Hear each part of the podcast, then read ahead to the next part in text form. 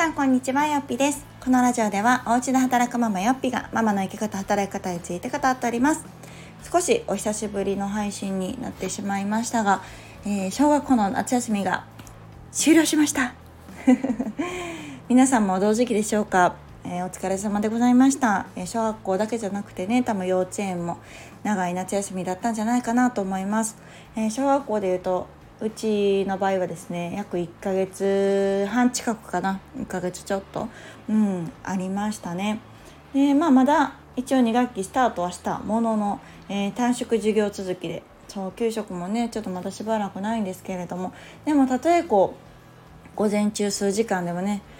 えー、学校に行ってくれてるとラジオが撮れると思って今日は早速撮りました。そうなかなかあの音声配信普段聞くのはねすごくいいし私もしゃべるのが好きなのであの便利だなと思うんですけれども収録するとなるとねなかなか小学校の子供がいると難しかったりしたので私もうずうずしながら喋りたいことめっちゃあるとかああこれちょっと言いたいなと思うこともなかなか収録できずですねあのまず夏休みを明けてやったことがこのラジオの収録でございます。はいなのでまあこれからもねぼちぼちまた再開をしていけたらなと思っておりますが、えー、振り返ってみると、うん、長いようで意外とあっという間だったなというふうに思います。で皆さんどうお過ごしでしたでしょうかうちは、えー、学童に行っておらずですね、えー、まあ一応簡単に経緯を言うとそもそも行ってたんですけれども去年ですねちょうど1年前の1年生の夏休みに突然行きたくないって言ってそこからですね、えー、あの当時は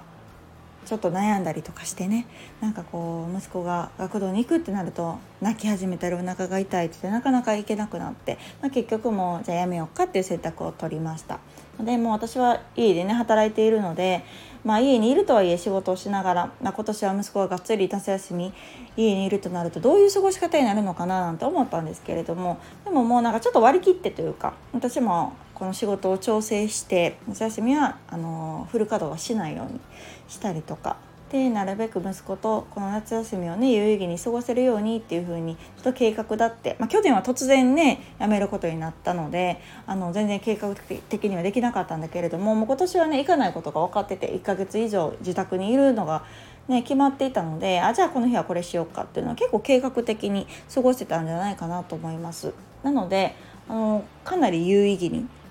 普段できないこととかそのうち下がまだ2歳なんですけどその2歳がいたらやりにくいこととかもねあったりするけども私と息子の2人だからこそこう行ける場所できることっていうのをすごくこの夏休みたくさんできたなっていうふうに思います。うん、ので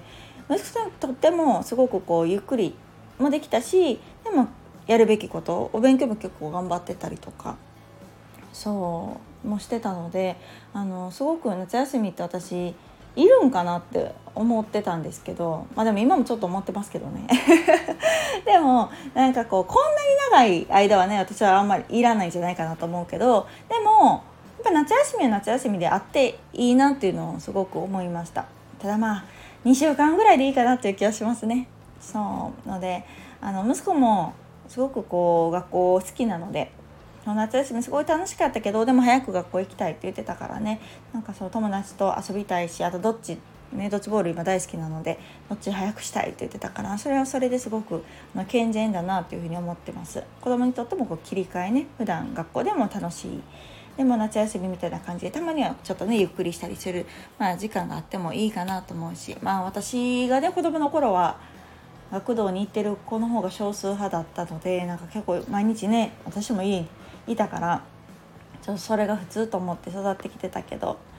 ねなのであの学童行ってないって大変やねってよくねあのお声かけいただいて私に気を使ってあの声かけいただくんですけれどもでも全然なんか今の働き方だったらできたなと思いますね。これがまあ私がフル出勤してたらもう絶対無理だと思うしいやでもねいかさんとって思うと思うんですけど、まあ、やっぱり今の働き方を選んでてよかったなと思った一番の理由かもしれないです。うん、これはイレギュラーね去年辞める突然辞めるって言ったのはイレギュラーだったけれどもまあ人間ねいつ何がどこで起きるか分かんないのでね、まあ、やっぱりリスク分散をしておくっていうのとか、まあ、いざという時に対応できる体制をとっておくっていうのの大切さを私はこう身をもってうん、感じだなっていうふうに思ってます。で普段なかなか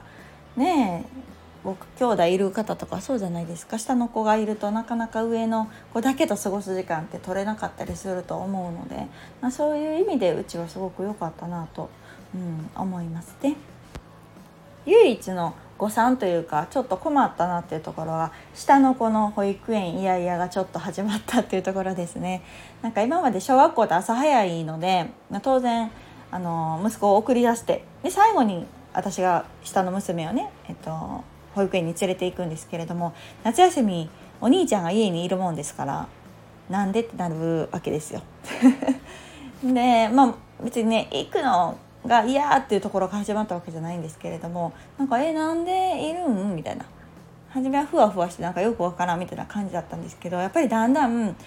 こう家にいたんでしょうね。やっぱ一緒に遊びたいっていうところもあったりとかして、まあ、それまで全く登園拒否とかなかったし保育園大好きっていう感じだったんですけれどもやっぱお兄ちゃんの方が好きなのかな？お兄ちゃんと遊びたいと思うのか。そうなのでちょっとねそれがさ、まあ、結果的には行くしあの着いたらねあのケロッといつも通り遊んでますって先生にも言ってもらうんですけれどもなかなかこの行くまでですよねがちょっと大変な日々が今も若干残りながら続いてますけどでももうねあの息子が小学校に先行くっていう生活が始まるのでそうだんだんマシになってくるかなとは思ってます。そう大変ですよねなんか私あのよく保育園送迎とかね、子供と仕事の両立とかで、まあ、大変なこといろいろあると思いますけどなかなかそのトップに入ってくるのが、えー、朝の保育園送迎な気がしますね。そうやっぱ仕事の時間に追われたり電車にね乗らんとあかんとかっていうあの方も多いと思うし最近はよくお父さんがね結構送ってる方も見かけるんですけれどもなんかこう時間に追われてるのに子供がグズグズしたりとかねなんか行きたくないとかってなるとやっぱ焦るじゃないですか。そうなので結構朝の保育園を送ってから仕事で行くっていうところは結構両立の中でも、難しいポイントなんじゃないかなと思うし特にこの時期ですよね。2歳ぐらい。そう123歳ぐらいのちょうどイヤイヤ期にいる方、うん、育ってる方っていうのは大変なこともあるんじゃないかなと思いますけれどもそうそんな感じも少しありました。うん、なのでまた2学期にね戻るので私もあの通常の働き方に戻っていくし、えー、なのでそれに合わせてね息子も娘も普段通りに少しずつ生活になっていくかなというふうには思っています。うんまあ、生活リズムが案外崩れなかったというかよくこう夏休みはね、あの寝るのが遅くなったり起きるのも遅くなったりってしがちって言うと思うんですけどうちは全然それはなかったですねむしろ息子めっちゃ早起きで彼はあのそのドッジボールをね生きがいにしてるので2年生になってからはすごい早起きなんですよ。で私はいつも7時に起きるんですけど息子は6時に1人で起きて朝約1時間ぐらい朝活をしてますね。一人でなんか変わってますよね2年生で朝活ってって感じですけどやっぱり普段こう妹とかもいるとねなかなか一人の時間を満喫できないというか何をするにも邪魔されてしまうのでも自分の好きなことを好きなようにできる時間っていうのがきっと朝なんでしょうね。なので朝いつも一人で先起きて、まあ、テレビ見たりとかなんですよ別にやることって。なんですけどたまにそうチャレンジタッチしてたりとかなんかもう終わったとかって言って朝のうちになんかやってたりしてました。なのでその流れで夏休みも全然早起きだったし明けてね学校が始まっても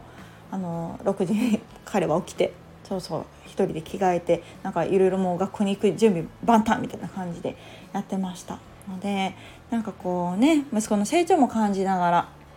うん、で夏休みだからこそできたことも、うん、たくさんあったなと思うのでなんか私にとっても良かったかなというふうに思います。まあ、そのやって良かった一つがね、えー、勉強のこともすごく感じたことがあったのでこれはまた別の機会にねちょっと自宅学習家庭学習について我が家が夏休みにあったこととか感じたことっていうのもまた別途お話をしていけたらなというふうに思っています。まあ、今回はまたねあの定期的に配信を戻していきたいなっていうお知らせと、えー、夏休み終わりました報告でございました。えー、本当皆様ね夏休み幼稚園とか小学校とかのもちろんお母さんえ専業主婦の方もお仕事しながらの方も本当にお疲れ様でございました。また2学期ですね。あのスムーズに学校に行ってくれてですね皆さん自身の生活もまた元に戻るような、うん、毎日になればなと思っておりますのでお互い頑張っていきましょう。ではまた次回お楽しみに。さよなら。